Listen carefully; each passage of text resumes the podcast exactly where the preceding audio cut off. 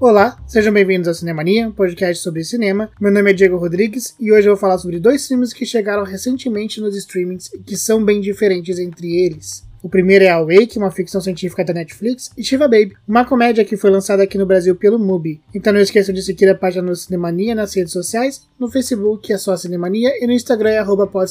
Tem muito conteúdo extra saindo por lá e claro, comentem, compartilhem pra gente sempre melhorar o podcast. Hoje esse episódio está saindo excepcionalmente na quinta-feira, mas é domingo e quarta os dias que a gente lança aqui uma edição inédita, ok? Então fica aí que depois da vinheta tem a Wake, Shiva Baby e muito mais.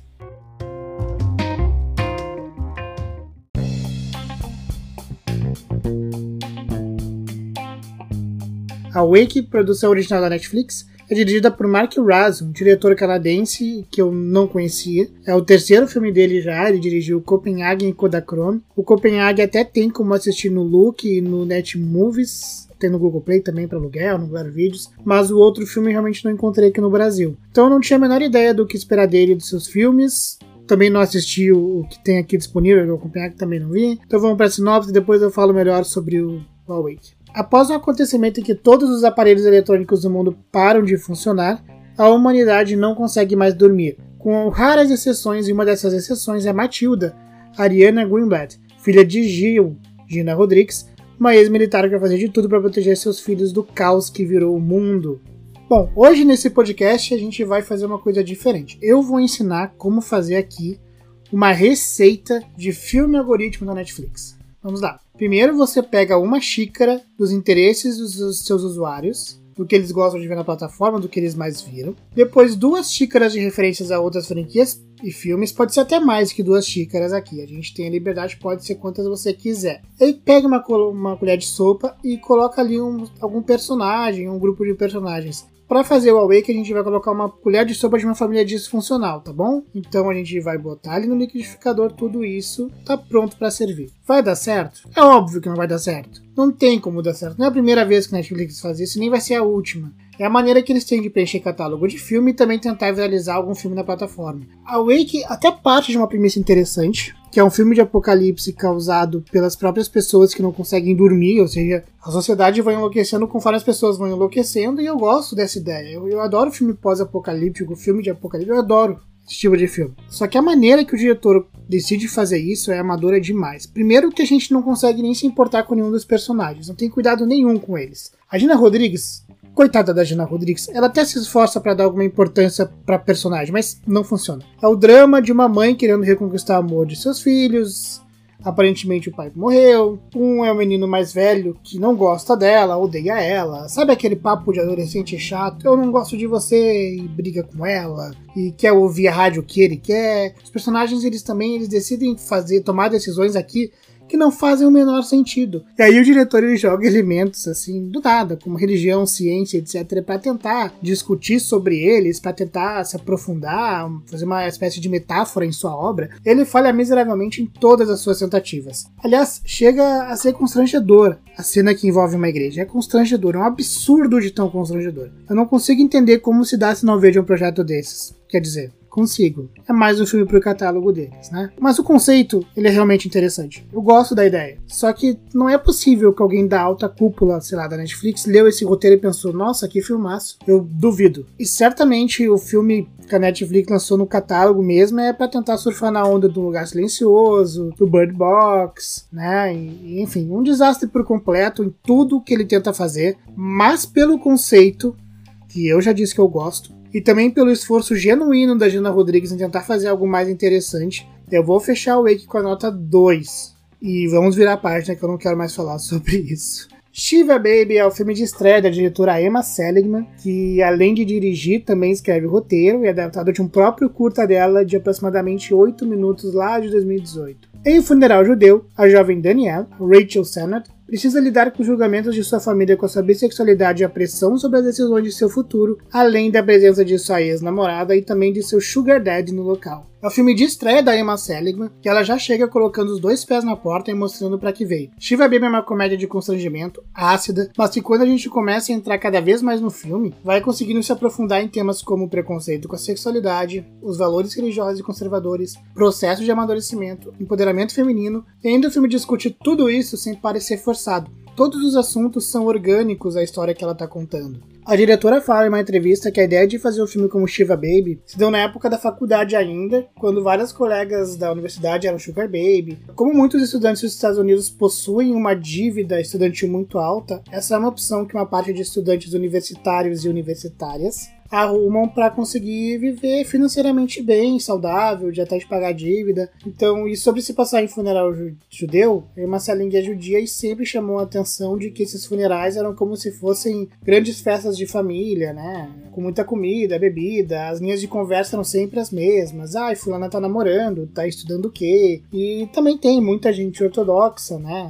Muita gente judeu ortodoxo nessas festas. Eu até achei que aqui nem tem tanto, mas mas existe, né? Essas, os elementos com preconceito, enfim, essas linhas de conversa acontecem. Que é muito semelhante também ao que acontece com as nossas próprias festas de família, mais ou menos assim. Então veio o curta lá de 2018, ela decidiu expandir essa ideia para longa-metragem. É um filme de baixo orçamento porque não é um filme de estúdio, né? Tanto que se passa basicamente em uma locação dentro de uma grande casa. E, inclusive ela levou amigos da faculdade para fazer a própria protagonista, já tinha feito curta dela antes, e o que eu mais gosto do filme é que ele, ele utiliza toda a casa, utiliza os cenários, utiliza a fotografia, tudo para construir a personagem da Daniela. A gente assume o ponto de vista da Daniela. A câmera vai circulando entre os cômodos do funeral, sempre captando parte das conversas entre os parentes. Ela ouve às vezes só o trecho inicial e vai para outro lado para ser da conversa. A gente capta um pouco do áudio. Ela é muito bem construída. A Daniela é muito bem construída. Ela é uma jovem insegura, uma jovem que não sabe o que quer ainda do futuro, ela tem ideias, ela cursa alguma coisa que eles não querem que ela curse, que é a identidade de gênero, então eles falam que ela fala que quer fazer direito, o sugar daddy dela, por exemplo. Então, e a relação entre ela e os pais, ela, ela, ela é muito boa entre eles, eles se dão muito bem. Só que é nítido que tem uma falta de entendimento por parte dos pais de quem é a Daniela. A própria personagem tá no processo de se encontrar. E aí, o que, que acontece? Vai num local e junta pressão familiar para ela ser alguém que ela não quer ser, né? E que os pais parece que encontram nos parentes ali aliados para tentar discutir o futuro da filha, né? Aí vem a presença do Max, que é o sugar daddy dela, que traz a esposa e o bebê. Ainda tem a ex-namorada e que claramente tem alguma coisa muito mal resolvida entre as duas, acabou muito mal resolvido entre elas esse término. Então a casa vira um espaço claustrofóbico onde ela não consegue esconder a surpresa do Max ser uma família feliz, ou escolher os sentimentos que ainda tem pela ex-namorada. E aí combina isso tudo com uma música onde ela onde as notas vão aumentando no momento certo, que faz a gente se contorcer no sofá, assim, porque a Daniela parece ser uma bomba relógio a explodir a qualquer momento. Vale lembrar aqui que eu também não gostei muito de alguns momentos que ela usa a música. Acho que às vezes ela exagera um pouco desse mecanismo mas na maior parte das vezes me convenceu. Como a gente já tem uma bagagem fílmica, a gente espera que a Daniela exploda a qualquer momento. E tem os pequenos momentos de explosão, é verdade, mas sempre tem uma intenção por trás, sempre tem um assunto a discutir. E muito mérito disso vai para a atuação da Rachel Sennett como a Danielle, que consegue sempre passar angústia e desespero só no olhar ou sorrindo de canto. A gente consegue ver que ela não está mais aguentando ficar naquele lugar.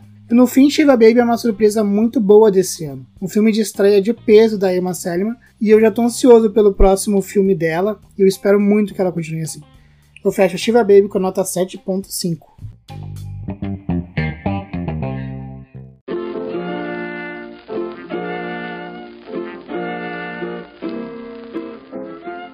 No take final de hoje, a gente continua com homenagem ao mês de LGBTQIA, com o documentário Revelação, ou Disclosure, que está na Netflix. É um documentário bem eficiente sobre a representação trans no cinema e na televisão durante o tempo. Então a gente vê trechos de filmes e de séries que a gente julgava ser politicamente correto, mas que na verdade estava muito errado, o que criou padrões que só pioraram ainda mais a imagem trans. É interessante saber, por exemplo, que o episódio em que Pernalonga se veste de mulher foi mais respeitoso do que a maior parte de filmes e séries que tentaram criar um personagem trans. E obviamente chamam para falar pessoas trans relevantes, como a Laverne Cox, que talvez seja uma das mais conhecidas aqui do documentário, que fez Orange is the New Black, recentemente apareceu no Bela Vingança, e a, Lila, e a Lily Wachowski, que é a diretora da trilogia Matrix e criadora de Sense8, enfim. Apesar de eu não gostar muito desse tipo de documentário, em que uma pessoa para, olha para a câmera, dá um depoimento, aí entra outra pessoa e dá outro depoimento, e na Netflix eles fazem muito isso, eu acho que no caso de revelação, o conteúdo compensa o padrão de linguagem que o documentário escolheu. Então eu indico o documentário Revelação, aproveita que está na Netflix aí dando sopa, que vale a pena. E o próximo que eu indico é um filmaço, um dos melhores filmes de 2019, dirigido pelo Pedro Almodóvar e que foi adicionado só recentemente no catálogo da Amazon Prime, que é o Dor e Glória. É o último filme da Almodóvar lançado. Tem o Antônio Bandeiras e a Penélope Cruz, que eu acho que é até os meus favoritos da Almodóvar, se eu for parar para pensar. Trata de uma visita ao passado de um diretor de cinema, a fim de questionar as escolhas que o fizeram chegar até o momento em que ele está. O Antônio Bandeiras interpreta esse diretor que vai encarando a chegada de uma nova fase da vida, enquanto resgata aos poucos suas memórias, desde a sua relação com a mãe, que é vivida pela Penélope Cruz quando jovem, e a Julieta Serrano quando mais velha, até a descoberta de sua sexualidade. Dor e Glória é um filme lindo, que nos pega pelos detalhes. Dor e Glória é um filmaço, tem muito a dizer e tá aí na Amazon Prime. A última indicação de hoje vai ser Mary of Easttown, é uma série que eu já queria ter trazido aqui antes, ela é uma série da HBO, estrelada pela Kate Winslet, e é uma série policial onde a personagem da Kate precisa investigar um assassinato de uma jovem. E a partir daí vai, vai, a gente vai conhecendo a cidade, os personagens, os crimes que aconteceram recentemente e que não foram resolvidos, a dinâmica social entre os personagens que vivem lá. O que mais chama atenção na série é que ela não apresenta seus personagens à toa. Mesmo que alguns truques do roteiro colocam personagens ali para despistar o espectador, mesmo esses personagens, eles vão ter uma importância, alguma coisa dentro da série. É uma série investigativa, vai ter os momentos de reviravolta. Eu não peguei reviravolta final, por exemplo. Embora a série acaba dando pistas ao longo dela, e é bem boa, inclusive eu gostei dessas pistas, eu gostei da resolução. Mas eu acho que Mare of Easttown é mais do que só uma série investigativa. Ela é sobre relações entre mães e filhos, então a série entrelaça a trama investigativa com o tema de mães e filhos, né? E dá uma aula de como fazer uma boa televisão. São sete episódios, uma hora cada, na HBO. Por hoje o Cinemania fica por aqui. O episódio de hoje excepcionalmente foi transmitido na quinta-feira, mas na próxima semana a gente já volta para nossa programação normal.